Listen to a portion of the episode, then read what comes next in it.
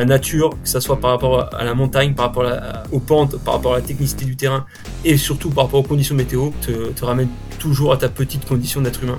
Et voilà, je fait des bonnes petites aventures. L'année dernière, j'étais de mariage au mois d'août euh, après la Pika Pika à Paris, mais je suis parti d'Ariège, je suis monté à Paris une fois. Quoi. J'ai tapé 780 bornes.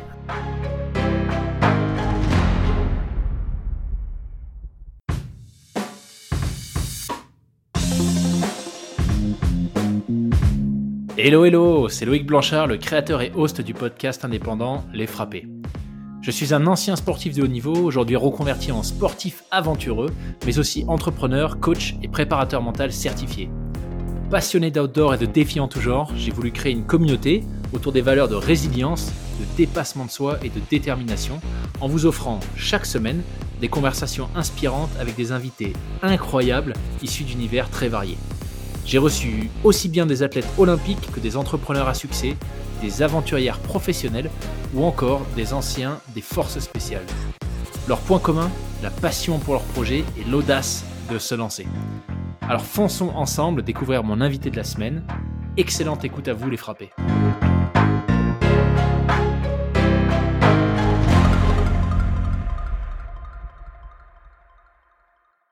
C'est parti.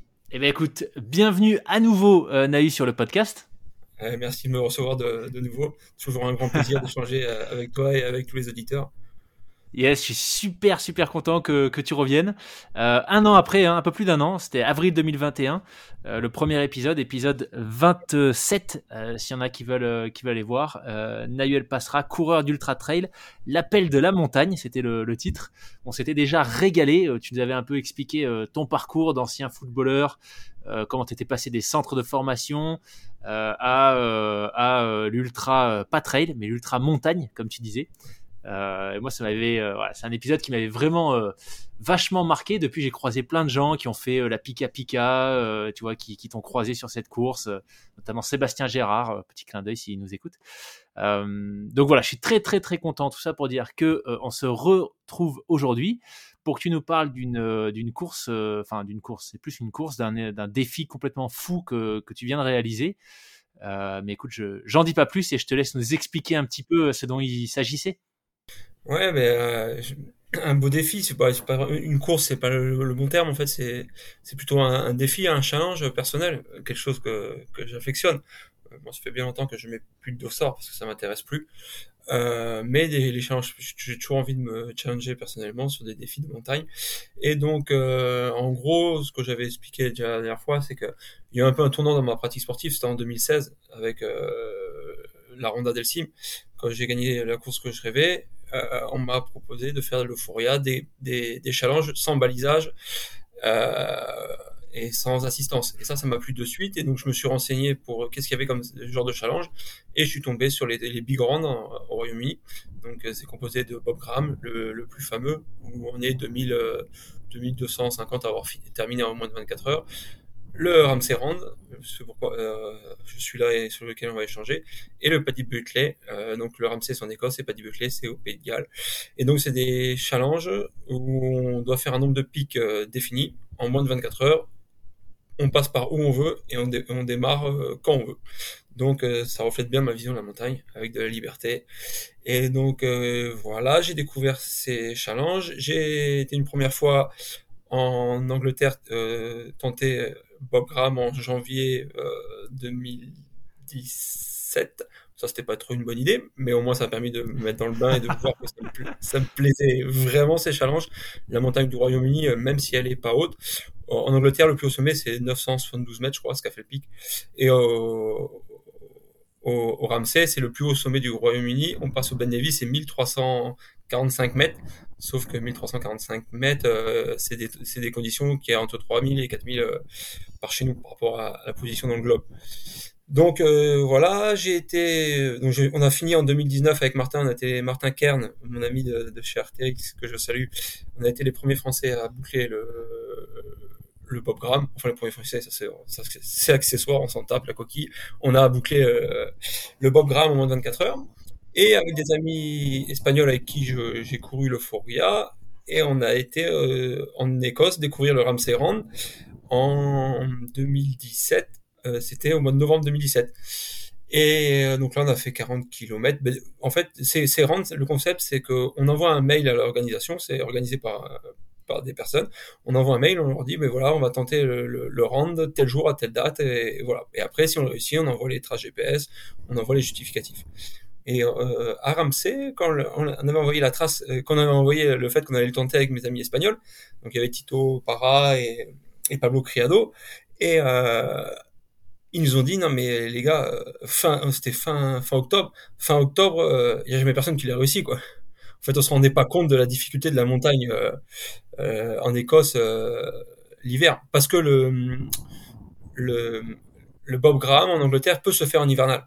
Mais le Ramsey en Écosse, l'hivernal, c'est le paradis de, l'alpinisme euh, mixte, des cascades de glace. Là, c'est pas possible de, c'était vraiment pas possible, on s'en est pas compte. Donc, on a fait 40 km, euh, horrible, on a failli, on a failli, on a failli rester quelques fois. Au bout de 40 bornes, on a dit, bon, mais, on retourne au pub, on sera mieux. Donc, euh, voilà, j'ai une grosse, grosse envie de, de continuer, de continuer euh, ces rounds. Donc, euh, j'avais prévu d'y aller en 2020 à, à Ramsey. Et ça n'a pas pu se faire bah, pour les raisons qu'on sait, avec les deux années qu'on a perdu de vie euh, avec ce, ce, Covid. Et donc, euh, en cette année, eh ben, c'était, je l'avais dans le coin de la tête. Et dans le cadre d'un projet global avec euh, trois étudiants que, que, je, que je salue, Alexis, Pierrick et Anne. Donc voilà, je, je collabore avec une grande marque sur un projet, bah, je peux le dire, je pense, avec Salomon sur un projet de chaussures qui s'appelle Genesis qui est une chaussure destinée au off, euh, bah, à ma pratique en fait, quoi, et qui va sortir euh, ben, pour l'UTMB, je pense. Et donc, euh, cet, cet, étudiant, Alexis, il, dans le cadre de leurs études, il, il, doit faire un projet tutoré sur un crowdfunding avec un sportif. Donc, ils ont pris plusieurs sportifs, ils ont dit, voilà, bon, euh, ils nous ont écouté. Et donc, dans ce cadre-là, moi, j'aurais dit que moi, j'aimerais bien faire Ramsey. Et on ils ont dit, bingo, on, on fonce sur ce projet-là. Donc, c'est un projet qui, qui s'est monté sur huit mois, huit mois, sur lequel on a travaillé. On a créé une campagne de crowdfunding, donc c'était dans le cadre de leur projet tutoré d'études. Eux, ils étaient notés là-dessus. Donc moi, j'avais la pression parce que je voulais vraiment qu'ils réussissent. et donc, euh, et moi, c'était une super expérience professionnelle parce que donc, moi, professionnellement, pour rappel, je travaille pour euh, la, la cyclo-sportive pour la com, c'est une cyclo de vélo, et pour le, le, le Montcalm et la Pika Pika, l'ultra dont je suis à l'origine, qui aura lieu euh, très bientôt. Et donc, c'est toujours intéressant de faire des campagnes de crowdfunding parce que c'est professionnellement, c'est intéressant. Donc, euh, on s'est lancé dans cette campagne de crowdfunding, mais comme toujours dans ce que je fais, euh, moi, ce qui, ce qui m'intéresse, c'est le partage, le partage avec les gens. Et je me voyais mal demander faire une campagne pour euh, pour euh, récolter de l'argent pour m'acheter des baskets quoi. ou m'acheter des, des, affaires. En plus, ben, en plus je n'en ai pas besoin. Mais euh, voilà. Donc, je me suis dit comment on peut tourner? On, s'est réfléchi à quatre. Comment on peut tourner ça pour que les gens qui participent à cette campagne de crowdfunding ils aient une euh, quelque chose de concret? Et donc ça, par rapport à ça, on s'est dit, ben, on va essayer de lever des fonds pour euh, financer la partie média du projet. Donc avec la présence de mon ami David Gontier, le euh, photographe de travail, pour les photos, et de Cédric Ponce-Polo, euh, le vidéaste. Et donc grâce à ça, on a pu financer leur présence parce que, ben, en fait, toi tu es dans ce milieu-là, tu le sais, mais tout ce qui est image et, et photo coûte cher coûte très cher. Donc euh, on a lancé une campagne de crowdfunding, on avait mis un objectif de 2500 euros et on a récolté un peu plus de 3000 euros, 3100 euros. Donc euh, il y a eu plus de 72 contributeurs. Donc ça c'était super, ça m'a vraiment mis du au cœur, ça m'a mis un peu la pression parce que ben, après il fallait pas les il fallait pas les décevoir. Mais voilà donc en gros dans les dans les rétributions de la campagne, les gens ont accès donc ils avaient accès au suivi live, euh, un groupe WhatsApp, après, ils ont accès donc aux photos avec un album photo, un film en avant-première qui, qui va sortir et, plein de choses euh, concrètes quoi. Donc euh, nous voilà dans ce projet-là. Il fallait poser les dates, on savait pas trop. Et une des idées qu'on a vues avec ce, ce projet-là, mais malheureusement qui n'a pas pu se réaliser par manque de moyens, c'est que je voulais y aller depuis l'Ariège à vélo. J'aurais aimé partir d'Ariège, traverser euh, et me rendre jusqu'à Fort William à vélo avec une traversée de la Manche en, en voilier aller-retour. Ça aurait donné vraiment un, un, un sens supplémentaire au projet, mais malheureusement financièrement euh, c'était pas possible. J'aurais pas pu, euh, je n'avais pas les moyens de lever autant de fonds pour me permettre de faire euh, une telle aventure qui qui qui, somme toute, pourrait être au programme pour le dernier round au Pays pour l'année prochaine, peut-être. voilà, c'est dit, c'est lancé. ouais. Non, non, mais là, ouais, c'est vraiment, c'est tellement cohérent, mais malheureusement, voilà, comme toute chose, on, veut faire des choses pour l'environnement, mais des fois, ben, c'est pas possible, donc on fait au mieux, euh, tout le temps au mieux de ce qu'on peut. Ouais, ouais. Oh là là, super projet. Euh, enfin, super projet, super défi. Euh, j'ai hâte que tu nous en dises un petit peu plus. Mais peut-être le premier point sur lequel je serais curieux que tu nous en dises un petit peu plus, c'est justement tu as mentionné assez rapidement le fait que à 900 mètres, euh, tu vois, 900 mètres d'altitude au Royaume-Uni par rapport euh, à la latitude ou longitude? Longitude? Non, latitude, par rapport à la latitude, c'est les mêmes conditions que chez nous euh, à 3000. ça, c'est quelque chose que j'ai découvert, tu vois, avec une autre invitée qui s'appelle Daphné, Daphné de Rouge, qui fait des raids d'aventure et qui a fait notamment la Spine Race. Alors, c'est une course qui part, je crois que ça, c'est dans le coin de de. Attends, Bob Graham, je viens de voir sur leur site. Il me semble que ouais, il me semble que c'est dans le coin de. C'est au sud de Bob Graham. Ouais, voilà, c'est ça. Et du coup, c'est en plein mois de janvier. Euh, et elle expliquait quoi, les conditions sont complètement dantesques et qu'en fait, pour pas mal de gens habitués de la haute montagne, euh, notamment en France, c'est un peu une surprise de, de trouver cette météo euh, finalement des, des, des altitudes assez basses. Donc comment comment est-ce que à quoi est-ce que ça a ressemblé euh, la fois où tu nous as dit que ça a duré euh, tu vois 40 km euh, je crois ou 42 c'était vraiment de très très mauvaises conditions et, des conditions très très froides? Ouais, ouais c'est. D'ailleurs, Daphné a, fait la, la Pika Pika. et c'est, j'ai dit au sud de Bogram, mais c'est pas au sud, c'est à l'est de Bogram. c'est une trace en fait qui part au nord de Manchester et qui arrive au sud de l'Écosse. Donc ça, c'était pour la Spine Race, c'est vraiment une grosse aventure. Euh, là, clairement, nous, euh, à partir de 900 mètres, il n'y a plus de, végétation en Écosse. C'est que des, que des cailloux, des gros pierriers. Et après, les conditions météo, c'est de la pluie à l'horizontale, des rafales de vent entre 50 et 100 km heure, du brouillard, une visibilité ah à... On voit, pas, on voit plus ses pieds, euh, et un taux d'humidité euh, permanent, quoi. Permanent. Euh, et ça, c'était donc euh, rien que là cette année, donc lors de la réalisation de mon round au mois de juillet, j'ai eu des températures en ressenti qui ont varié sur la même journée de moins 4 à, 30. Ah ouais, d'accord. une oh journée, tu as 4 saisons. Ah, c'est, c'est, c'est ça qui est, qui est hallucinant. C'est que euh, vraiment, en une journée, tu as 4 saisons. Ok. Ah ouais, oh punaise. Ok, ouais, donc clairement à pas prendre à la légère. Ah, mais non, vraiment pas. Euh, moi, c'est ce qui m'a plu de suite. C'est l'aspect sauvage de ces montagnes, l'aspect rustique et l'aspect difficile. C'est vraiment des montagnes très difficiles. Le, mm. nous, Français, on se regarde les altitudes, en 1300 mètres, et ça, c'est des collines. Et non, non, là, c'est vraiment de la haute montagne le projet, donc comment est-ce que tu, disais que tu cherchais, euh, voilà, le, fait de prendre des dossards, c'est plus forcément ce qui t'intéresse, et donc euh, tu, as découvert euh, en premier le Bob Graham. comment comment est-ce que ça s'est mis en place? Je veux dire, est-ce que tu avais une stratégie? Est-ce que tu voulais commencer par le Bob Graham, enchaîner avec le Ramsey Round et finir par le, le Paddy le Paddy Buckley, comme ça a l'air d'être d'être le cas. Enfin, c'est ce qui est en train de se faire là. Du coup, euh, est-ce que c'était ta stratégie dès le début? Ouais, non. Après, moi, tu sais, dans, beaucoup de domaines, je suis un peu freestyle. Donc, euh, je fais pas trop de plans sur la comète. Ça s'est goupillé comme ça. C'est surtout au fait de rencontres, quoi. C'est que la première édition, au mois de janvier, euh, j'y suis allé avec Rémi Gégard. Et après, de suite, euh, mon binôme espagnol avec qui je faisais euh, l'Euphoria, Julian Morcillo, il voulait aller faire, il voulait le faire aussi. Donc, c'est à chaque fois, c'est des rencontres, quoi. C'est parce que un tel projet ne peut pas se faire seul, donc il faut absolument être accompagné. Et donc, euh, et donc, ouais, c'est au, fur et à mesure de, de, de, de, l'évolution de ma pratique, eh j'ai trouvé des fenêtres qui se sont ouvertes pour aller les réaliser, mais clairement, euh, ça s'est fait un peu, un peu à l'improviste. Ok, ok. Euh, alors, si on rentre dans le détail du, du Ramsey Round, il me semble qu'il y y a quoi? Il y a une vingtaine. En fait, euh, si j'ai bien compris, ça, la trace passe par des. Euh, euh, il y a un terme, je crois, des moonross, c'est ça? C'est-à-dire des, montagnes qui font à peu près 1000 mètres d'altitude. Et, et, donc l'idée, c'est que tu relis une vingtaine de ces montagnes avec avec l'itinéraire que toi tu décides en fait, c'est ça? C'est ça. Il y a un itinéraire favori évidemment, avec des cartes qui te vendent, il y a des livres là-dessus. Donc il y a un itinéraire favori que tu peux faire dans le sens d'une aiguille d'une montre ou dans le sens inverse d'une aiguille d'une montre en fonction. Et après, oui, là, tu, pour le coup, à Ramsey, c'est de mémoire, c'est 23 pics, 23 murs roses à, à, à relier. D'accord. Euh, et donc toi, tu l'as fait euh, dans quel sens, par curiosité? Ah ben moi, je l'ai fait dans le sens euh, des aiguilles d'une montre cette, cette fois.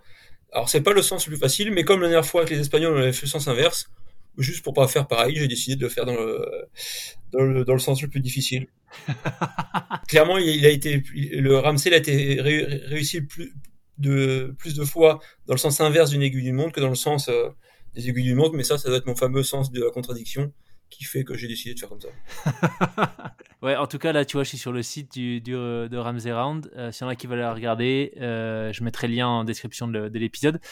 Mais visiblement, sur 2022, euh, ouais, vous n'êtes pas très nombreux. Hein, vous êtes 4-5, un petit peu plus, à l'avoir fait en moins de 24 heures dans le sens des aiguilles d'une montre.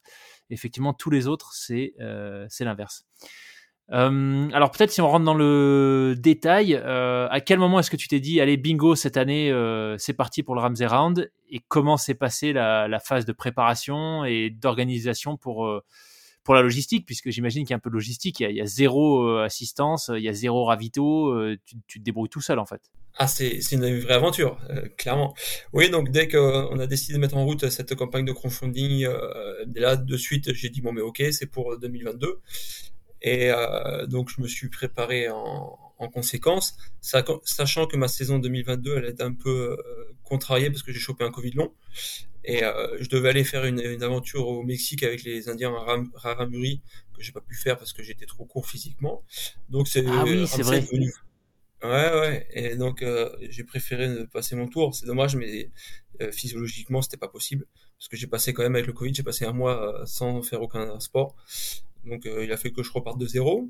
Donc le Ramsey c'est vraiment devenu mon objectif numéro un euh, sportivement.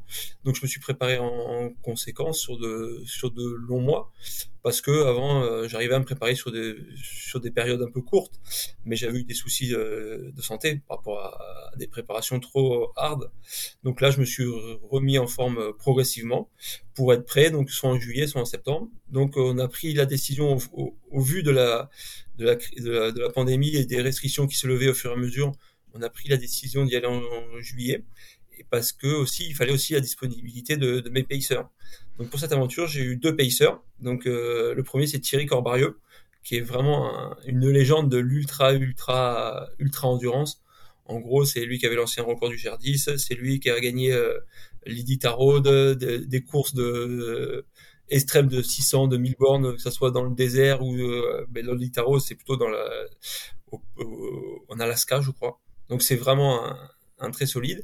Et un autre ami, euh, Philippe Lacube, qui est un éleveur, président de la Chambre d'agriculture de l'Ariège, avec qui je fais beaucoup, beaucoup de montagne, et qui fait de la montagne euh, à l'ariégeoise authentique, qui est tout le temps fourré dans les crêtes sur le hors-sentier, et, et, qui aime la montagne quand il fait pas beau. Donc euh, il avait tout pour, pour faire un super, un super pacer et ce qui fut le cas. Donc on a, on a vite pris les billets pour, euh, pour le mois de juillet, et nous voilà partis euh, tous les cinq, donc David pour les photos, Cédric pour le film, et Thierry et Philippe euh, comme, comme pacer dans cette aventure. Excellent. Et, du coup, euh, sachant que voilà, il y, y, a quand même peu de personnes qui l'ont terminé, que ça doit, j'imagine que euh, selon les conditions que tu trouves, euh, t'as pas du tout le même rythme. C'est-à-dire qu'en Écosse, euh, je suppose qu'il pleut régulièrement, même l'été, à moins que je me trompe. Mais, mais comment est-ce que vous aviez défini justement ce, ce pace, cette allure à, à tenir? Après, on n'avait pas fait trop trop de, de, plans sur la comète, sachant que moi j'y suis, j'ai atterri en Écosse avec Thierry quelques jours avant pour les reconnaître, et on s'est retrouvé avec les plus les, les journées les plus chaudes de l'histoire de l'Écosse on a eu la chance d'aller au Ben Nevis avec un grand soleil. Okay. Donc là, clairement, de faire le round de ce, avec des, une condition météo euh, comme celle-ci, ça allait, ça allait vraiment faciliter les choses. Mais comme le reste de l'équipe n'était pas encore sur place, et euh, il a fallu attendre qu'ils arrivent pour le, le, tenter avec une fenêtre météo pour le moins moins favorable. Mais ça aurait pas été drôle si on aurait fait ça en plein soleil. Ouais. Euh, même pour, on n'aurait pas été crédible. C'est trop, facile. C'est clair. c'est clair. Euh, après, pour revenir à, la question sur la stratégie de, de pacing, en gros, comme je connais bien le, parcours. Ce qu'on avait fait, c'est que Philippe m'a attendu, il me rejoignait à une partie du parcours pour faire une première partie. Puis après, je faisais une seconde partie avec Thierry. J'avais une période de transition euh, seul. Et après, pour finir la nuit, Philippe m'attendait. Philippe m'a attendu euh, de nombreuses heures sur un col en, pleine nuit, avec euh, six doudounes sur lui pour finir, pour qu'on finisse tous les deux. Et, après, surtout, ce qui était dans ma vision des choses, il était hors de question que je finisse une partie sans mon pacer c'est que je, à partir du moment où mon pacer il allait du point A ou du point B, et eh bien comme ça s'est passé, j'ai attendu, j'ai attendu euh, euh, pour finir, euh, pour qu'on finisse ensemble. Quitte à, louper le, round parce qu'on a finalement on a réussi de, 10 minutes, mais voilà, c'est ma vision des choses, ça c'était non négociable. Génial. Génial, c'est une belle preuve de reconnaissance pour, pour tes pacers. Et euh, ouais, effectivement, ouais, je, je, regardais ton temps, 23h50. Donc sur le site en fait hein, du, du Ramsey Round, il y a la liste. Euh, je sais pas si c'est pareil pour les autres, euh, les deux autres rounds, mais sur euh, sur le site du Ramsey, il y a la liste des, des finishers en sub 24 hours. Euh, et donc pour toi, le temps final c'est 23h50. Ce qui est assez rigolo, c'est que pour tout le monde, il y, a quand même personne qui, qui sort du lot dans le sens où les, temps sont vachement homogènes. Hein. Ah, là, il y a une personne en 19h, mais sinon, pour tout le monde, c'est 23h, 22h50 au mieux, 22h20, ouais, 23h10, 23h50, tu vois, 23h50 à nouveau. Euh, j'ai l'impression que le, le, challenge est tel que ah, finalement, c'est solide. Hein. Peu importe le niveau, c'est quasiment 24 heures pour tout le monde. Hein. Ouais, ça se joue, ça se joue à pas grand chose. Après, les conditions météo, euh, quand on va rentrer un peu dans le détail de, de mon round, joue énormément. C'est qu'une bonne météo te fait gagner, euh, te fait gagner de nombreuses heures. Quoi. Ça se joue pas jouer en minutes, ça se joue en heures. C'est que clairement, euh, la météo. Euh, parce qu'en plus, comme il y a c'est de l'orientation, d'avoir de la visibilité sur les montagnes, ça permet aussi de choisir des options. Comme il y a beaucoup de hors-sentiers, ah oui, de eh fait de voir où tu dois aller, c'est clairement la météo change en heures le, le nombre de la performance. Quoi. Ok, ah oui, ouais, effectivement, euh, si tu... Ah ok, ouais, j'avais pas le paramètre orientation en tête. Ok, bah donc du coup peut-être qu'on peut ouais, rentrer dans le détail. comment comment est-ce que ça s'est passé euh, pour toi? Qu'est-ce qui fait que tu as pris le départ, euh, tu vois, ce jour-là? Et à quoi ça a ressemblé ton, ton round? Bah, ce, qui a, ce, qui, ce qui a fait qu'on parte ce jour-là, c'est que donc l'équipe média et Philippe arrivaient le lundi soir, et donc la, fenêtre météo était donc plus ça allait, moins elle était bonne. Donc on avait dit au début euh, de partir le mardi matin. Sauf que euh, ils ont eu des retards d'avion, ils sont arrivés à 2h du matin, donc c'était pas jouable. Donc on a profité le mardi pour aller euh, pour aller continuer les recos, pour aller faire pour aller faire des photos, pour voilà, pour s'imprégner encore. On a fait 1500 mètres de D+. Et donc et là le mercredi, je suis parti à 6h30 du matin, sachant qu'il y a un paramètre qui est, que j'avais pas anticipé parce que je connaissais pas à cette période l'Écosse, mais qui est super intéressant dans un tel, dans un tel projet, c'est qu'il fait jour à 4h30 du matin et il fait nuit à 23h. Donc euh, je suis parti à 6h30, il faisait déjà jour. Ah oui. Et je suis parti donc sur les 1300 premiers mètres de dénivelé positif pour me rejoindre le, le sommet du Ben Nevis. Donc très vite, au bout de 500 mètres de dénivelé, j'étais dans les nuages. Et là, c'est les seuls endroits où on a, à part un autre endroit, mais c'est les seuls endroits où j'ai croisé du monde. Et j'ai croisé des gens qui redescendaient du sommet du Ben Nevis où il y avait une visibilité à, à 10 cm, mais je me suis dit, mais ils ont été faire le, lever du soleil, ils ont été faire. Donc il était 7 heures du matin, il y avait des gens qui descendaient du sommet du Ben Nevis, et ça, ça, montre à quel point. Mais là-bas, ils font la montagne même quand il fait mauvais. Parce ils n'ont pas le choix, sinon ils ne le feraient jamais. Ouais. Mais euh... donc j'ai monté ce, j'ai monté ces, ce sommet du Ben Nevis que je connais bien. Et après, donc euh, là, il y avait beaucoup de brouillard. Et après, je me suis engagé sur l'arête. Il y a une arête, euh, ils appellent ça une arête. Je dirais plus que c'est une crête euh, une crête effilée plutôt qu'une arête, et avec une visibilité euh, très très très réduite. Donc ça, c'est un peu comme chez nous, hein, on fait on fait gaffe, hein, on, on, avance doucement. Et arrivé au, au, avant le second pic, et là, je suis tombé dans des, dans des rafales de vent qui m'ont qui m'ont déséquilibré. Je suis tombé à cause du vent. Donc là, j'ai dû avoir aux alentours de 80-100 km de vent. Et le second pic, j'ai dû le faire euh, en rampant. Ah ouais. Ah ouais je me suis filmé avec la GoPro là, il y, a des images qui sont un peu collector. Hein, et donc là, je me suis dit, euh, là c'est le second pic, c'est comme ça. Euh, L'histoire, si ça dure, ça va pas durer longtemps. Hein. On, on, va rentrer au bar et on, va, on repartira demain. et finalement, le, le vent s'est un peu calmé et j'ai récupéré mon donc euh, l'équipe au, au, col entre le deuxième et le troisième pic. Et là, donc, il y a toujours du vent, du brouillard. Et là, sur ce, j'ai été accompagné par Philippe mon ami Philippe Lacube. Et là, au fur et à mesure de la journée, euh, on a fait des belles traversées de crête. Il y a des enchaînements, c'est 5, 6, 7 km de crête euh, sans discontinuer. Donc ça, c'est super. Et au fur et à mesure de la journée, le temps se levait.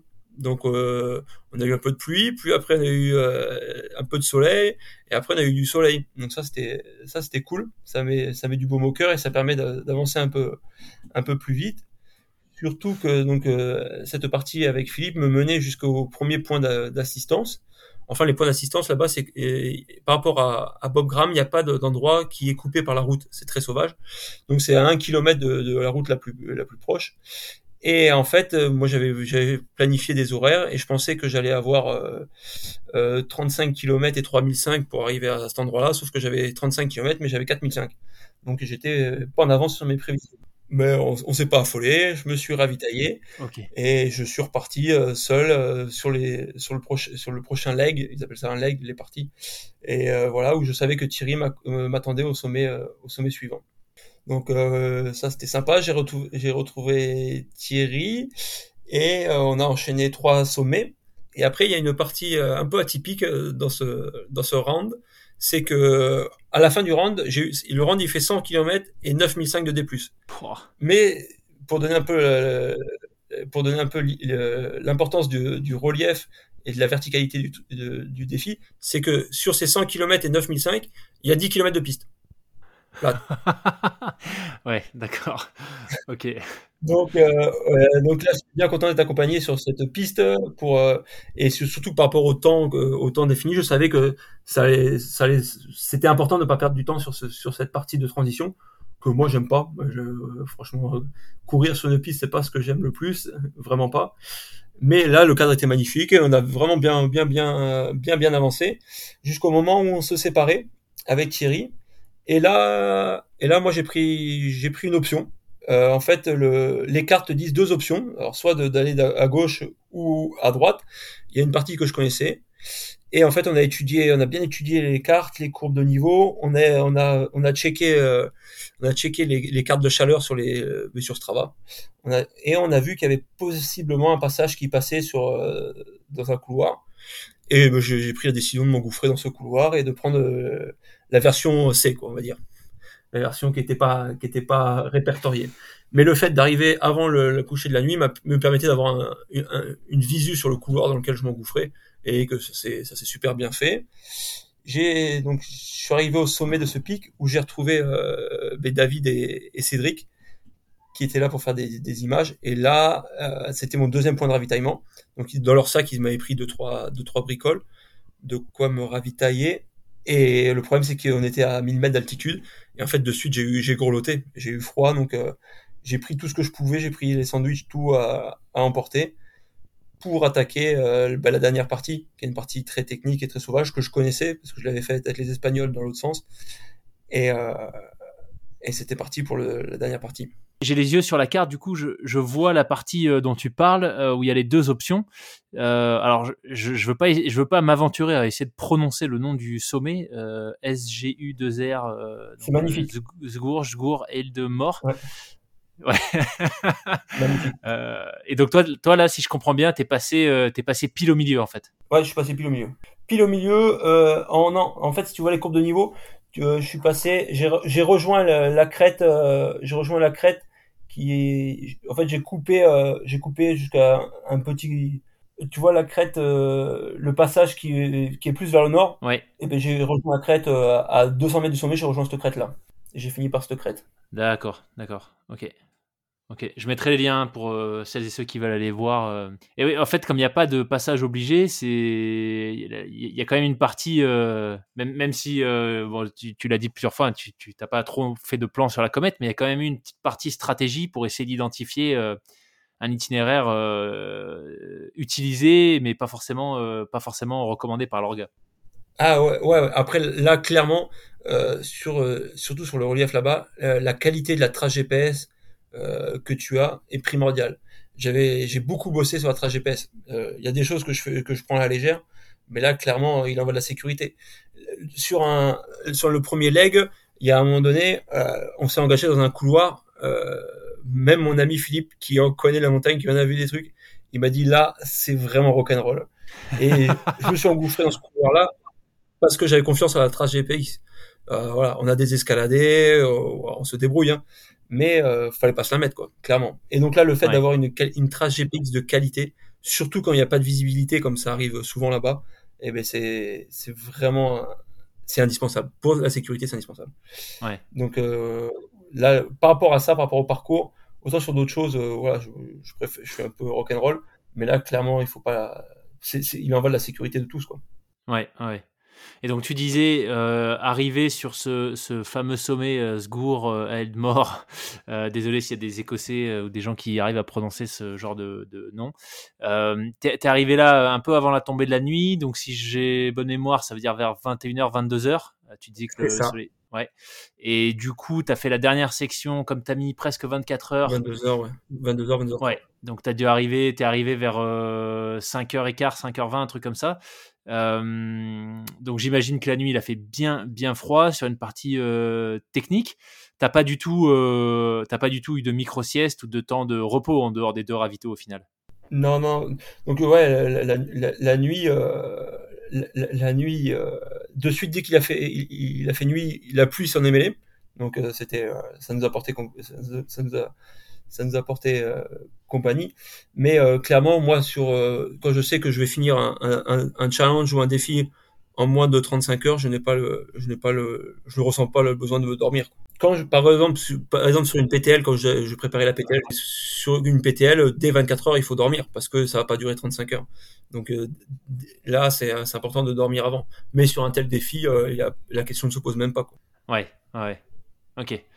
Euh, ok, bah c'est intéressant, tu vois, je veux une petite parenthèse. Je pense qu'au moment où ton épisode sortira, euh, oui, c'est même sûr, j'aurais déjà, euh, alors fini, je sais pas, pris le départ en tout cas de la PTL. Euh, toi, toi, tu recommanderais, si on fait une toute petite parenthèse sur le, le sommeil par rapport à la gestion du sommeil sur du long, euh, pour toi, une course comme la PTL qui dure euh, pour les meilleurs 5 jours, pour les autres plutôt 6-7, tu recommanderais de dormir dès 24 heures, toi? Ah oui, oui, dès 24 heures et, et sur une PTL, euh, prendre un cycle de sommeil d'une heure et demie. Ouais, une heure et demie. Ne pas s'amuser à faire des micro-siestes, euh, ne pas s'amuser à faire des micro-siestes. Moi, mon équipe que j'avais suivie, euh, en fait, quand je devais faire la PTL, j'avais été forfait, mais mes, mes potes espagnols, ils l'avaient fait. Mais ouais, clairement, euh, de faire une heure et demie, un cycle complet de sommeil tous les 24 heures, c'est, ça permet d'avancer ça permet d'être, de limiter la casse niveau fatigue. Ouais, ouais. Et eux l'avaient fini en combien de temps, par curiosité? Et après, on fermera la boucle PTL, enfin la parenthèse PTL. Ils sont arrivés quatrième équipe, je crois. Ah ouais, ouais, donc euh, costaud. Quatrième équipe, ils ont dû faire en 100 heures, je dirais. Ouais, pas mal. Ouais, dans la PTL, tu vas te regarder, c'est une belle aventure. Ouais, j'espère. j'espère. Bon, je te cache pas que là, c'est plus le flip euh, qu'autre chose euh, à quelques jours du départ, mais euh, on va essayer d'en profiter à fond. Il faut bien de toute façon, c'est pour ça qu'on fait ça. Faut, faut le prendre comme ça. Et ouais. Donc, on peut en revenir à, Ramsey. Donc là, je me suis engouffré sur le, dernier legs que je connaissais. Et là, pareil, j'ai pris une variante euh, grâce à parce que j'avais repéré et sur les cartes satellites, on avait vu qu'il y avait possiblement un couloir de cailloux qui qui passait donc au, sommet après le Sgur qui s'appelle Binheim Big, si je prononce mal. Mais c'est et en fait, je me suis engouffré dans un couloir. Euh, je suis descendu 200 mètres de dénivelé en ski sur des sur des cailloux. Donc là, c'était cool. J'ai gagné du temps grâce à ça. Mais c'est parce que j'avais vraiment confiance en, ma trace et qu'on l'avait vraiment, vraiment fait. Et après, j'ai enchaîné deux, trois sommets, trois sommets avant de retrouver mon Philippe, mon pacer. Et là, ça fait beaucoup de bien, quoi. Quand t'es en pleine nuit euh, en Écosse, euh, d'être à deux, on s'est relayé, chacun de, chacun son tour, on, on, se mettait devant. On a été faire deux sommets en aller-retour sur des crêtes. Donc ça, c'est, il y en a une, ça s'appelle The Devil Ridge désolé pour l'anglais, mais la crête du diable. En fait, c'est deux crêtes super effilées, super sexy, super sympa. Donc ça, c'était cool. Et après, on a, on a enchaîné les deux derniers sommets qui sont loin quand même, on se rend pas compte, mais et on commençait à, être fatigué. Donc, euh, et arrivé au dernier sommet, il nous restait 1h20 pour descendre, une descente que je connaissais bien et que je savais que. Et là, c'est là où là, pour la première fois, je me suis dit bon, là, c'est sûr, euh, si, euh, à moins de un, un, moins gros, à moins de gros pépins dans la descente, ce qui peut toujours arriver en montagne, mais euh, c'est gagné quoi. Donc mmh. on est descendu, il y a une partie de 2 ou 3 km de piste où là Philippe était quand même Philippe c'est un montagnard, il a le, il a le pas sûr du montagnard, mais il a pas le pas aérien du coureur. Hein. Ni moi non plus. Hein. mais donc, euh, j'ai pris cette piste, euh, j'ai pris cette piste euh, pour être sûr d'arriver dans les temps. Et quand je, suis arrivé, quand j'ai vu que j'étais à 500 mètres de l'arrivée et qu'il fallait quitter la piste pour finir, et là j'ai dit bon mais là j'attends Philippe et on finit ensemble. Et quand Philippe m'a vu que j'attendais, il m'a engueulé. Eh, qu'est-ce que tu fais? On commence ça, qu'est-ce que je fais? On a commencé ensemble, on finit ensemble, c'est pas négociable. et voilà, on est arrivé, beaucoup d'émotions. Il y avait Thierry qui nous attendait, il y avait David et Cédric qui aussi ont vécu vraiment ce projet euh, ben, à fond parce que c'est c'est marquant quoi. Humainement, c'est marquant ce genre de projet. Et c'est ça aussi qui me motive à faire ces projets-là, c'est le partage et, ce qu'on vit à travers ça. Ouais. Et voilà, donc on a fini à 23h50 euh, ce, ce Ramsey, ce Ramsey Round. Excellent. Excellent, c'était donc ton deuxième, euh, puisque tu avais déjà fait, euh, comme tu nous disais, le, le Pop Euh, deuxième que tu complètes en moins de 24 heures. Qu'est-ce que. Il t'en reste du coup un, si tu veux faire le, défi complet. J'imagine, de ce que j'ai cru comprendre, que c'est carrément le, le cas. Tu, tu, tu, veux le boucler. Euh, qu'est-ce que toi, t'en as appris de, de, ces deux premiers rounds que tu as complétés en moins de 24 heures? Beaucoup de choses, comme toujours. C'est que l'humilité en montagne, euh, elle se fait aussi par l'altitude. C'est que tout montagnard est très humble parce que la montagne nous, nous rapporte toujours à notre simple condition d'être humain. Mais euh, clairement, moi, ce qui me plaît là-bas, c'est que quand je reviens en France, euh, ouais, t'as fait quoi, Nahu? Ouais, je suis parti, je suis parti là, j'étais faire le sommet à 1300 mètres. Bon, après, les gens me connaissent, ils savent que si j'étais faire ça, c'est qu'il y avait anguille sous roche. Mais la plupart des gens qui connaissent pas la montagne, ils te disent ouais 1300 mètres, t'as fait des collines. Quoi. Mais ouais, vraiment cette, cette, modestie par rapport à cette montagne du Royaume-Uni qui est splendide, qui est sauvage, qui est. Ben, il y a pour euh, pour dire, il y a 100 km et donc et, sur le Ramsey, il y a 100 km et 9005 de D+. Il n'y a pas une seule trace de peinture. Ah ouais. Pas un chemin marqué à la peinture. Chez eux, ils respectent tellement la montagne qu'ils mettent pas de la peinture, ils souillent pas la montagne et de la peinture. C'est euh, sauvage à souhait. C'est moi, c'est ce que j'apprécie le plus. C'est un peu comme dans, nos montagnes, dans le massif du Mont Calme ou, en, ou en Ariège, c'est que c'est c'est très très sauvage. Et t'es livré à toi et la montagne. Et c'est vraiment ça, c'est ça qui, c'est ça que j'adore. C'est que toute cette grande immensité, cette osmose que, cette osmose avec la montagne qu'on peut ressentir dans ces moments-là, et cette, euh, et, se sentir petit. Et ça, ça fait du bien dans, notre société actuelle où l'être humain veut tout contrôler, l'être humain euh, se veut surpuissant, veut tout. Mais non, non. Là, c'est, les conditions météo qui décident de tout. Et ça, c'est vraiment ce que j'apprécie le plus dans les conditions euh, sur ces rounds, c'est que la nature, que ce soit par rapport à la montagne, par rapport aux pentes, par rapport à la technicité du terrain, et surtout par rapport aux conditions météo, te, ramène toujours à ta petite condition d'être humain. Ouais, c'est un super message ça. Euh, et du coup, cette, cette euh, humilité dont tu parles et le fait de prendre en compte les, tu vois, les éléments, la montagne, notamment la, météo, même si euh, l'altitude est, différente de la nôtre, mais pas forcément les conditions qu'on y trouve. Comment est-ce que ça impacte sur ton approche du, Paddy Buckley Si tu es déjà en train de planifier ce round, hein, d'ailleurs, je ne sais pas, faut, que tu nous en dises un peu plus. Ouais, ouais, bah après, euh, ça sera un peu la cerise sur le gâteau. Euh, là, moi, j'ai, deux potes à moi, bah, qui, ce week-end, j'ai été, pour, en récup, là, ce week-end, on a été faire un, défi en Andorre, euh, qui s'appelle le GR26. On a relié les 26 refuges andorrans. Donc, on s'est tapé 180 bornes et 14 000 avec deux potes à moi, qui sont encore plus fous que moi, donc, euh, Camille et Tom Tom. en récup. Ah ouais, en récup, ouais, mais, mais, mes potes, ils sont encore, moi, je suis un enfant de cœur, et, et eux, là, au mois de septembre, ils vont tenter de faire les trois rounds avec les liaisons à vélo. Ah, donc ça m'a donné envie d'aller avec eux, mais, malheureusement c'était c'est pas possible. Donc euh, ouais non, ce qu'on s'est dit c'est que euh, je projette d'aller au Pays de Galles l'année prochaine.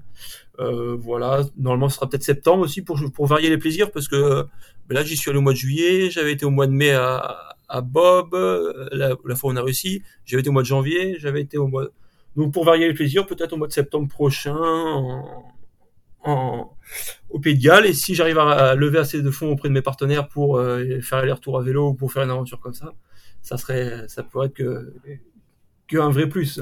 Ah là là, excellent. Excellent. Ouais, le, le Paddy Buckley euh, en septembre, ça doit déjà être pas mal côté couleur euh, météo. Yes. C'est pour ça aussi qu'on y va, pour, pour voir aussi d'autres couleurs. Quoi. Ouais, ouais.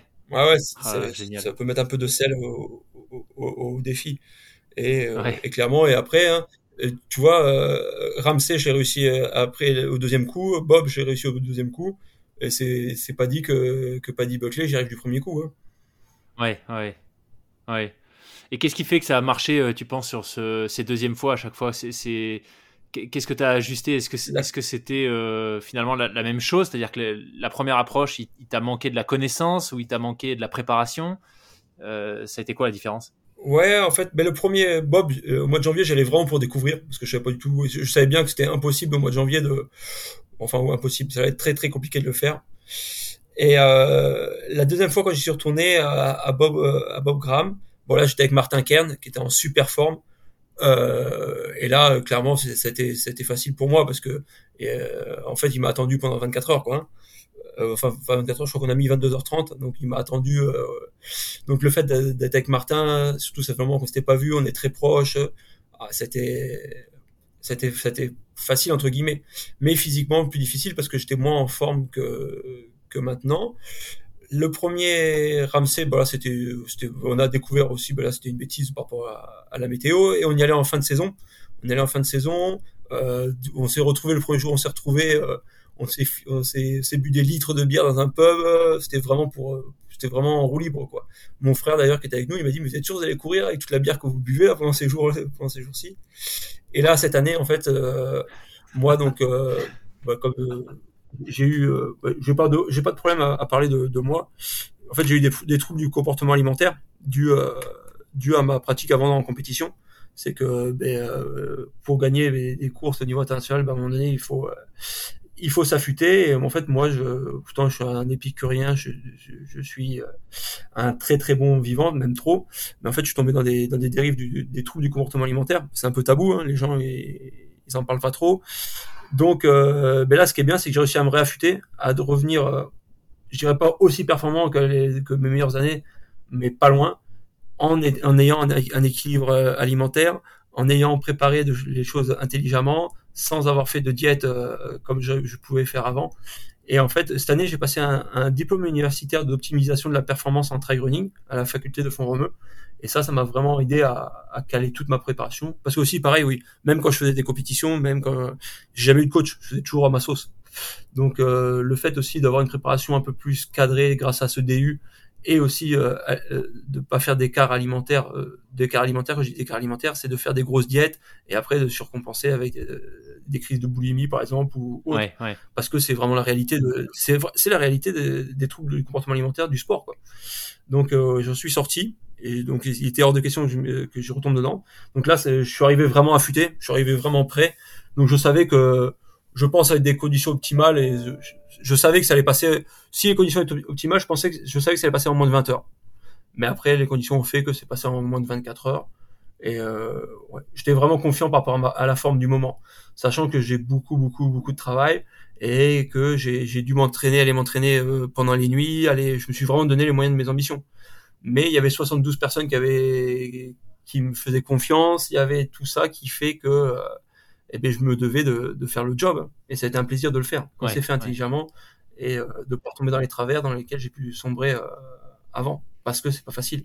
Euh, clairement, euh, clairement, c'est pas facile quand tu rentres dans une spirale euh, par rapport à, à ton poids.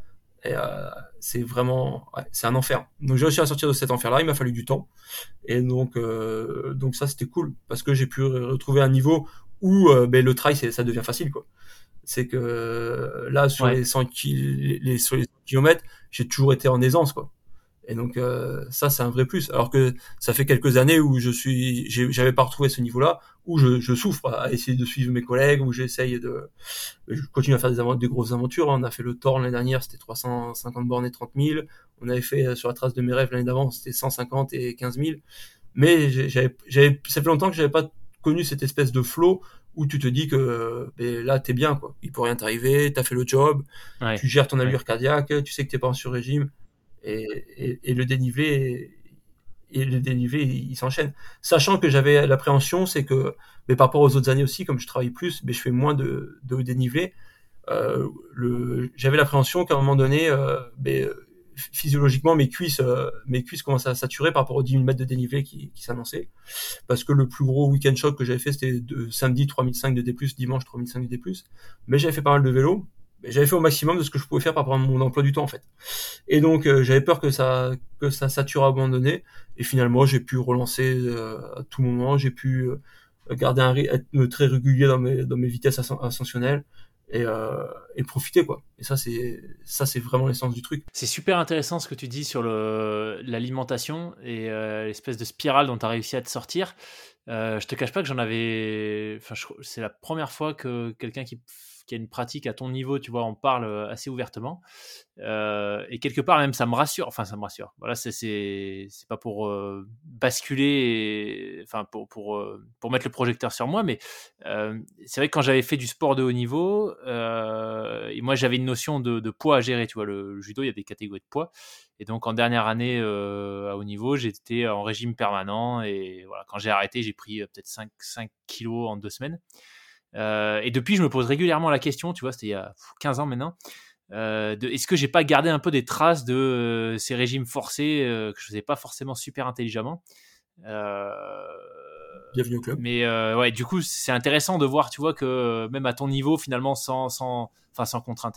Oui, tu as des contraintes, mais je veux dire, il n'y a pas de, tu vois, il n'y a pas de catégorie de poids imposée en trail que finalement il peut y avoir des dérives euh, et, euh, et, que ça peut amener à des, des spirales euh, voilà, un peu négatives comme, comme tu l'as vécu.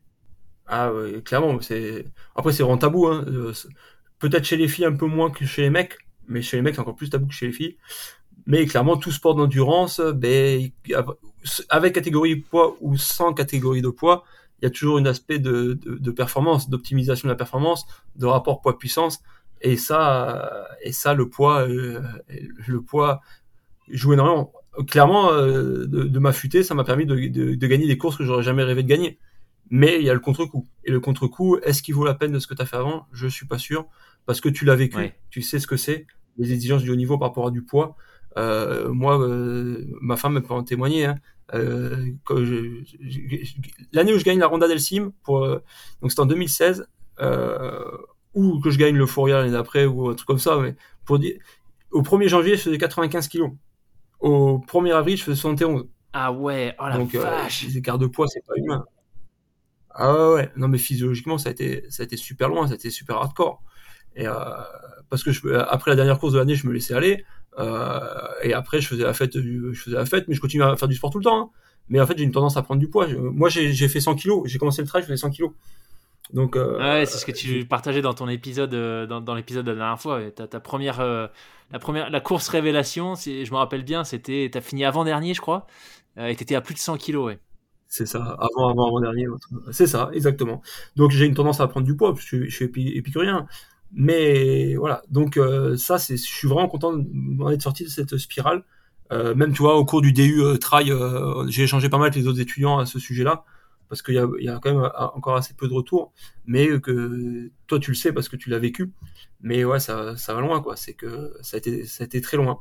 Donc maintenant, tu vois, même, même après, après le, là, après le Ramsey, j'ai pu enchaîner ce qu'on a fait ce week-end, le GR26, de faire 180 bornes et 14 mm de D+, en 50 heures, parce que ben, j'ai dû reprendre un ou deux kilos après le, le round, mais mais rien de voilà j'ai repris un, un, équilibre un équilibre de poids de 1 ou 2 kilos en étant affûté ou en période où tu fais la bringue. Quoi. Et, qu'est-ce que tu as changé euh, concrètement pour, euh, pour mieux gérer, euh, pour mieux gérer tu vois, ton alimentation et éviter les effets yo-yo extrêmes qu'il y avait avant? Je m'interdis de faire des diètes des, des, des, diètes importantes quoi c'est que je, je mange équilibré j'essaye de déjà je suis repassé à trois repas par jour parce qu'à l'époque des diètes je faisais que deux repas je déjeunais le, le, matin, je mangeais le midi et je faisais euh, jeûne intermittent tous les jours jusqu'au lendemain. Donc ça, je, m'interdis de le faire, ou une fois occasionnellement quand j'ai du boulot, ou, voilà. Mais j'ai recentré, euh, j'ai recentré mon alimentation et surtout, je mange plus de lipides. C'est qu'avant, je faisais un peu la, la bah, je faisais n'importe quoi. La, la, course à, à, éviter les lipides, la course aux calories. Et là, clairement, de manger euh, tout ce qui est manger des, équilibré et de tous les nutriments, ben, c'est ça la clé sans, sans manger trop, sans manger, voilà. Sans se prendre la tête. Tu vois, je, me suis racheté une balance alors que je m'étais interdit de le faire. Et euh, je, me suis pesé, je, me suis pesé, mais il n'y a, plus la dictature de la balance de me dire, euh, ouais, je me suis privé de tout, j'ai encore pris du poids, j'ai pas, je perds pas assez. Non, je me suis dit, je me suis, je me suis dit, tu fais le job. De toute façon, physiologiquement, le corps, il te, il te rend ce que tu lui donnes. Donc tu fais le job, tu fais au mieux, tu te prives de rien, et, et ça, ça a fonctionné. Mais c'est quelque chose que je travaille depuis euh, par rapport à mes problèmes, j'ai tiré la sonnette d'alarme en 2018 parce qu'on s'est rendu compte en fait que mon corps, il se nourrissait de mes muscles et de mon squelette pour euh, pour euh, pour avoir assez de, de nutriments parce que je n'en fournissais pas assez. Donc en fait, en gros, depuis 2018, j'essaye de, de rééquilibrer les choses. Et en fait, j'ai j'ai rééquilibré les choses, mais j'étais, j'arrivais pas à être performant quoi. Et là, c'est la première fois où je me sens performant en ayant équilibré les choses. Donc ça, ça, ça, ça c'est top je peux dire que j'ai enfin, je suis enfin sorti de cette spirale euh, très négative. La punaise, bravo. Franchement, euh, bravo. C'était pas prévu au programme du podcast, mais voilà. ouais, c'est ça, mais euh, non, mais tu vois, j'ai sauté sur l'occasion parce que c'est quand même un sujet. Je suis bien avec toi, non, je dis...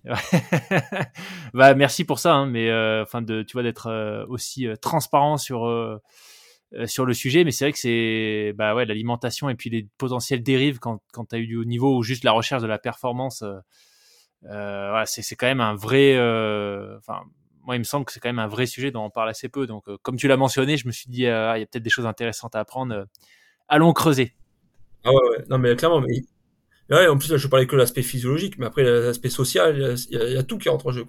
C'est que tu te désociabilises, tu perds des amis, tu perds, tu perds, tu, tu te sépares, tu, ça peut aller très loin. Quoi. Ça peut c'est un, cercle vicieux dans lequel euh, c'est très difficile de sortir. Donc si mon témoignage il peut aider ou s'il y a des gens qui veulent échanger par rapport à ça, franchement qu'ils n'hésitent pas parce que moi j'ai aucun tabou là-dessus. Euh, de toute façon j'ai toujours assumé tout ce que je faisais dans la vie. Donc euh, là clairement, si je peux passer un message et tout ça, c'est vraiment parce que mais, tu vois, je voyais dans les, dans les, teams dans les teams élites dans lesquels on était, on a discuté un peu mais ça reste en off quoi. Ça reste inside. Donc moi j'ai vraiment pas de pas de souci là-dessus à, en discuter parce qu'il y a des vraies dérives. Quoi. Ouais, ouais. Trop bien. Bah écoute, euh, bravo pour ça et merci. Euh, s'il y a des gens qui, qui se sentent euh, concernés, intéressés par le sujet, bah voilà, Nahu, Nahu se rend dispo. Merci pour ça, Nahu. ok. Donc, euh, bon, là, si on fait un petit résumé du coup euh, du Ramsey Round, globalement, ça s'est euh, bah, super bien passé. un défi sur lequel tu t'es lancé en ayant, bah, en étant au meilleur de ta forme. T'enchaînes avec un week-end récup de 180 bornes et 10 000, 14 000, c'est ça, de D+.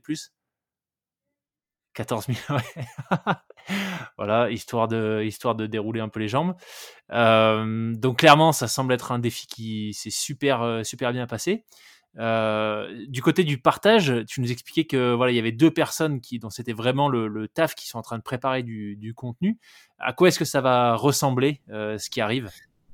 Alors, ça va ressembler avec un, reportage dans Nature Trail. je pense que ce sera Nature Trail du mois de décembre avec, les photos de David, ça va ressembler à un film, un court métrage, euh, un ou deux courts métrages euh, de Cédric, qui sera dans un premier temps accessible uniquement aux personnes qui ont participé au crowdfunding, mais après qui seront en ligne dans un second temps euh, pour tout le monde.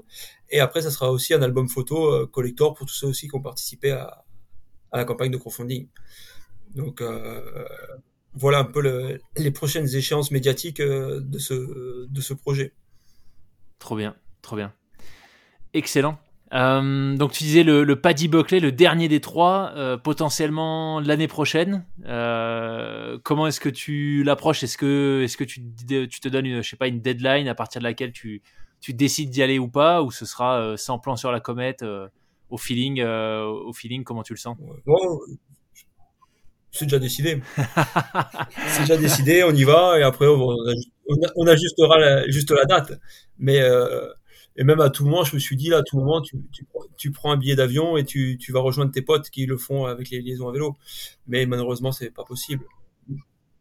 Mais là, clairement, après, on va voir. On sait pas. Tu sais, la montagne, euh, je sais pas si je serai encore là l'année prochaine. Hein, mais si je suis encore là, ouais, l'année prochaine, c'est sûr que, c'est sûr que, c'est sûr que j'irai. En septembre, juin, euh, je sais pas. Mais euh, en fonction des, personnes qui m'accompagnent, parce que c'est toujours important de le partager, c'est vraiment quelque chose que, j'affectionne.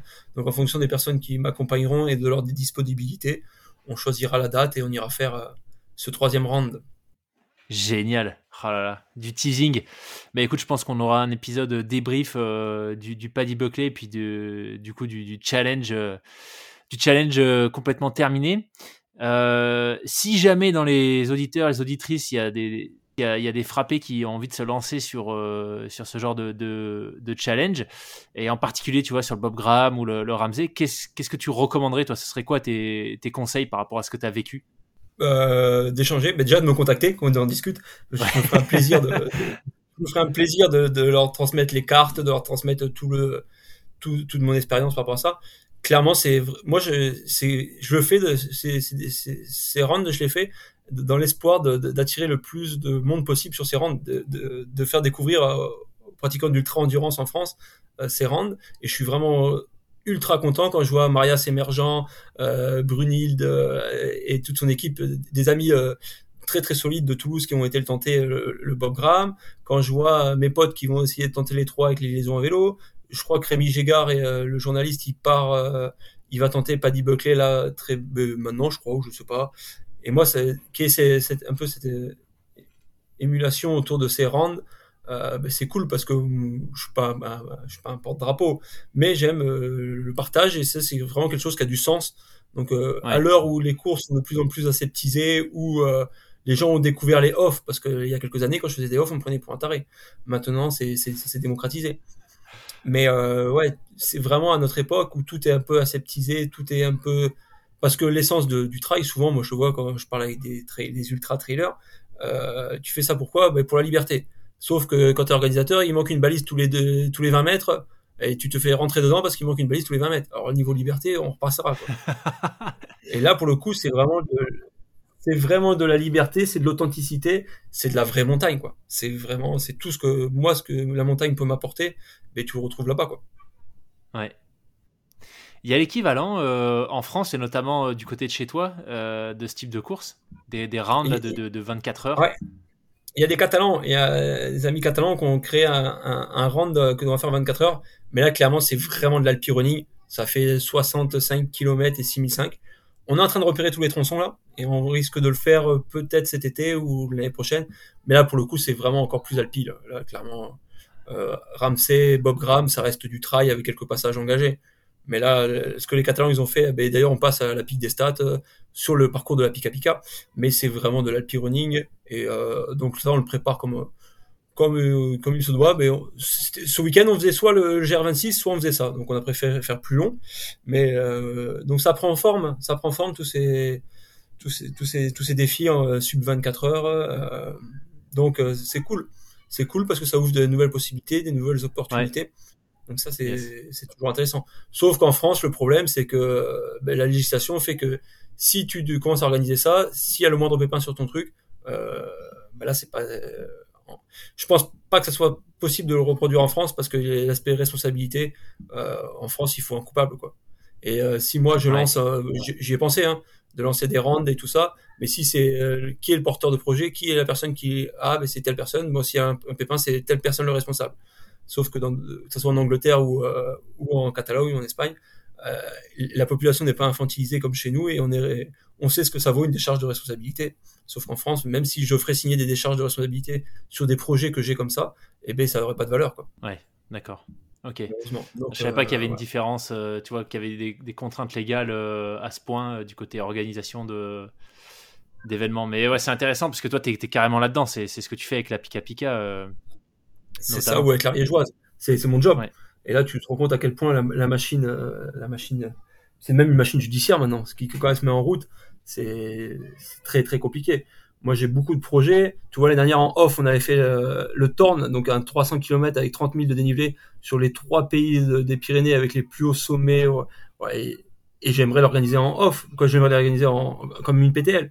Euh, L'année d'avant, j'avais fait un 150 km et 15 000 sur la de mes rêves. Pareil, une Pika Pika améliorée. Parce que dans le cadre de l'organisation du Mont Calme, on pourra jamais l'organiser parce que c'est trop compliqué.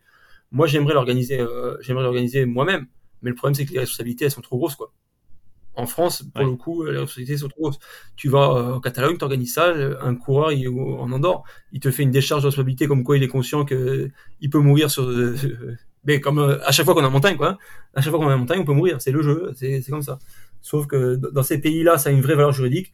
Et en France, même si les personnes sont consentantes, si, mais si y a le moindre pépin, c'est toi qui, c'est toi qui trinques. Ok. Ouais. Ok. Donc, il y, a toujours des moyens de contourner, hein, de faire des événements de moins de 100 personnes, de faire de, de faire des, mais voilà, là clairement, c'est un frein. Donc peut-être un jour je me lancerai à lancer le Torn, à, à, à, lancer la soirée trace de mes rêves, ou mes amis, parce qu'en fait là ce qu'on a fait ce week-end, le German 6, c'était créé par mes amis qui ont créé Else 2900, c'est les, les, les 7 sommets de l'Andorre à plus de 2900 mètres qu'on doit faire librement aussi comme ça, en moins de 24 heures. Et ça malheureusement ça a disparu. Que j'aimerais, si, si eux, si Matt et Carles qui, qui vont nous écouter, ils sont prêts à relancer la machine. Voilà, j'aimerais les aider parce que c'est des courses qui nous manquent. C'était le patrimoine montagnard qui s'est perdu. Donc, euh, c'est dommage.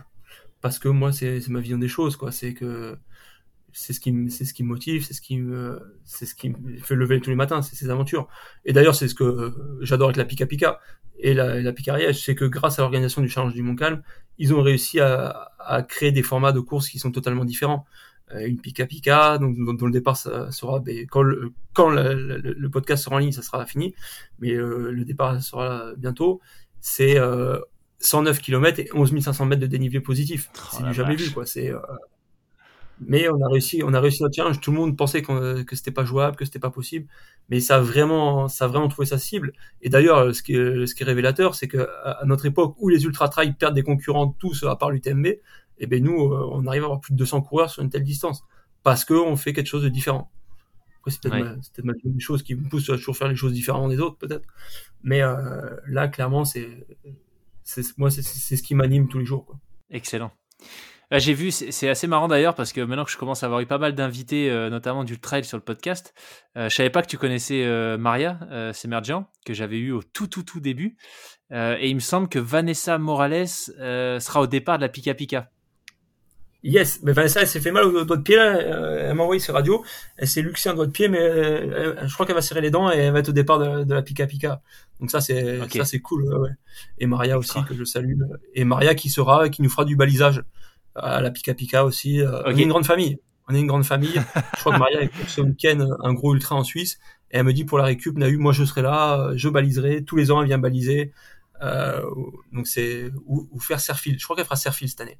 Donc ça c'est cool. Ce, partage, cette solidarité montagnarde, c'est cool. Ouais, Maria, je l'avais contactée justement parce qu'il me semblait, euh, je sais plus pourquoi j'avais en tête qu'elle serait peut-être euh, sur une des courses de l'UTMB. Et elle m'avait dit qu'elle fait, elle faisait, euh, je sais plus. Attends, un ultra en Suisse. Dit, elle un ultra en Suisse. en Suisse. attends, c'est quoi? Tac, tac, tac. Euh, je sais plus, elle sera en, ouais, elle sera en Suisse. Donc, euh, ouais. Je suis plus assez connecté ah, au monde de l'ultra pour te dire. Ouais. le, monde, de la montagne est petit. ouais, c'est ça. Trop bien. Eh ben écoute, franchement, un grand merci Nahu. Est-ce que sur quoi est-ce que tu te concentres du coup entre euh, bah, entre maintenant et, le Paddy Buckley? Est-ce qu'il y a d'autres d'autres défis qui arrivent pour justement pour préparer le dernier round ou pas forcément? Ouais, si, si. Euh... Alors moi, mon gros rêve l'année prochaine, ce serait de partir de partir faire Nolan 14 dans le Colorado. Euh, ça, ça fait plusieurs années qu'on tourne autour et que malheureusement on n'y arrive pas. Donc ça, ce serait vraiment mon gros rêve qui continuerait dans cette... C'est la même dynamique, hein, c'est le même défi. C'est pareil, sauf que là, il faut faire en moins de 64 heures parce que c'est c'est encore plus difficile. Mais donc ça, si ça peut se goupiller l'année prochaine, ça serait vraiment un, un, gros objectif. Sinon là, l'actualité, ça va être donc de réussir une belle pika pika de prendre un peu de temps en famille parce que je travaille beaucoup. Euh, donc ça, prendre un peu de temps en famille pour euh, pour recharger un peu les accus. Et après, peut-être les le 7 j'ai envie de faire un peu de vélo en ce moment-là. Peut-être les 7 majeurs ou euh, des défis en en gravel. Et voilà quoi, on va se et pourquoi pas, pourquoi pas, tu en as parlé tout à l'heure, la Spine Race parce que ah. même si c'est une course qui est pas trop en altitude, qui est pas trop monte en fait, tous les gens, les, les, les spiners, ils s'appellent les mecs qui l'ont réussi. Euh, en fait, ça fait une grosse communauté et j'ai pas mal d'amis qui l'ont qui l'ont fait. Et en fait, ces, ces mecs-là, quand je les vois parler de la spine race entre eux, je vois qui dans leurs yeux qu'il s'est passé quelque chose à cette course, à cette aventure. Ok. Et pourquoi pas, pourquoi pas. Je, dis pas non. Ah, euh, Alors pour le coup, c'est 400 km et que 10 000 de dénivelé ou, ou 15 000 mais les conditions météo sont, c'est une vraie aventure pour avoir échangé avec tout le monde. Donc pourquoi pas, je ferme pas les portes à ça. Et après, bah, peut-être qu'un jour je remettrai un dossard, euh, mais c'est les seules courses qui me feraient remettre un dossard, ça serait euh, la traversée à Picos d'Europa, euh, comme Franc, comme Franc, ou la PTL. Ok. Ok, trop bien. Bah écoute, je, faisais un épisode ce matin euh, avec une équipe de la PTL de l'année dernière euh, qui a malheureusement ils se sont fait arrêter à 23 km euh, de l'arrivée. et ils attendaient qu'une chose aussi, tu vois, par rapport à ce que tu disais avec les, Spiners, quand ils en parlaient là tous les trois, Vincent, Thibaut et Louis, tu sens vraiment que s'ils peuvent prendre un dossard demain pour la refaire, cette PTL, ils le font. Donc c'est assez rigolo de voir comme les comment certaines courses un peu rustiques, euh, tu vois, marquent visiblement les, gens assez fortement. Ah, clairement. Mais ça, c'est comme dans tout. Hein. Partir du moment où on est dans un, environnement hostile, on devient plus solidaire. Donc, euh, les valeurs humaines sont exacerbées dans ces cas-là. Et clairement, et la, PTL, je l'avais ressenti aussi. Parce qu'en plus, la PTL, quand j'aurais dû la faire, donc j'avais été forfait de mon côté.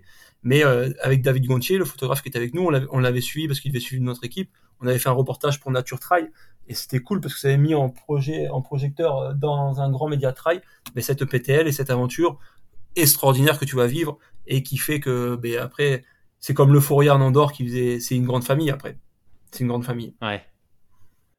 Ah, génial bah écoute euh, tiens-nous au courant pour la Spine euh, si vraiment ça se présente je crois que pour 2023 ça, ça, a l'air d'être un truc de fou hein, la demande sur, cette course parce que j'ai regardé, je crois que j'ai regardé en avril cette année pour 2023, donc avril 2022 pour janvier 2023, et c'était déjà complètement euh, plein. Euh, donc j'ai l'impression qu'elle est assez, euh, ouais, assez populaire quand même, en tout cas très demandée. Ah, c'est clairement dans le monde de l'ultra-endurance, c'est une course légendaire. Ouais. Il n'y a qu'en France qu'on connaît pas trop, mais c'est vraiment une course de légende. Quand tu fais de l'ultra-endurance, c'est une course de légende. Ouais. Ok, bah écoute. Mais ouais tu nous diras, euh, tu nous diras euh, à quoi ça ressemble. Et tu parlais du vélo, peut-être avant de finir. Euh, la dernière fois qu'on avait échangé, donc avril 2021, je crois que tu avais déjà commencé le vélo à ce moment-là. et un truc qui m'avait fait sourire, c'est que tu me disais que tu n'avais pas encore investi dans un vélo et tu utilisais le vélo de ta belle-mère. Qui n'était pas vraiment à ta taille, ni non plus, tu vois, un vélo, voilà, comme on peut en trouver dans des boutiques spécialisées, carbone, machin, hyper léger. Aujourd'hui, tu as investi ou tu es encore avec les moyens du bord? Ouais, non, non, non, là, c'est vrai que j'ai fait, juste fait des bandes, des, des bambés de, de 300 bornes avec le vélo de ma belle-mère, taille S, euh, triple plateau, euh, euh, on aurait dit un crapaud sur une boîte d'allumettes. Euh, d'ailleurs, il y, a eu un, un, reportage de, je crois que c'est dans, alors le, dans le cycle sur un, un projet de d'ultra bike que j'ai fait en Ariège là, et il y a la photo, on dirait vraiment un crapaud sur une boîte d'allumettes quoi. Et non, j'ai investi, j'ai investi dans un gravel donc ça me permet de faire de, de la route et du gravel. Donc euh, je change les routes, je change les roues et, euh, et voilà, je, fais des bonnes petites aventures. L'année dernière, j'étais de mariage au mois d'août euh, après la Pika Pika à Paris. Mais je suis parti d'Ariège, je suis monté à Paris une fois. Quoi. Je tapé 780 bornes. Oh là là. Je sais pas, j'ai dû mettre 42 heures, je crois. À la fin, entre dans la Beauce, je voyais des barres rocheuses. Alors pour te dire à quel point j'étais satellisé. Excellent. Mais voilà, donc euh, après ce qu'on fait pas mal, c'est avec mes amis, on fait des home pick home là. On s'amuse à partir de chez nous à, à, vélo. On pose les vélos en bas des montagnes, on va faire les sommets, on revient, on revient à vélo. Donc oh, il y a tellement de choses, ça ouvre tellement de possibilités le vélo. C'est euh, surtout avec ces gravels quoi. Avec ces gravels, là moi je mets mes, mes pneus de route à, à, tout moment. Mais comme là j'ai l'ambition de faire les 7 majeurs, mais je le fais en gravel avec des roues de route, ça me suffit largement. Et dès que tu changes, les, tu changes les roues, et tu vas faire du gravel. Euh, du gravel vraiment en plus on peut en faire vraiment du gravel engagé quoi. on peut faire du gravel sur des pistes mais on peut faire du gravel un peu type VTT le mon vélociste il aime pas trop parce qu'il me rappelle souvent on a eu c'est un gravel que t'as c'est pas un enduro quand il voit l'état de mes disques mais euh, ça ouvre la possibilité à énormément de liberté. Et comme dans tout ce que je fais la liberté et l'aventure me guident. Donc voilà. Donc le vélo de belle maman le vélo de belle maman et sur le long trainer ouais ok. Ça marche. Bon en tout cas il est toujours en utilisation c'est cool. Ah ouais, j'ai découvert, ben, ouais, faut pas gaspiller. Mais j'ai découvert, pour mon après-Covid, un truc que j'aurais jamais cru faire, j'ai fait du home trainer avec euh, Zwift là. Et euh, en fait, ça m'a permis de reprendre l'après-Covid. le problème, c'est qu'après euh, deux semaines de Zwift, j'ai fait 150 bornes, quoi, d'un coup. ouais. Encore une fois, c'était pas une super idée. Mais, mais voilà, donc le vélo de balle maman est toujours là. Ok. bon, bon à savoir.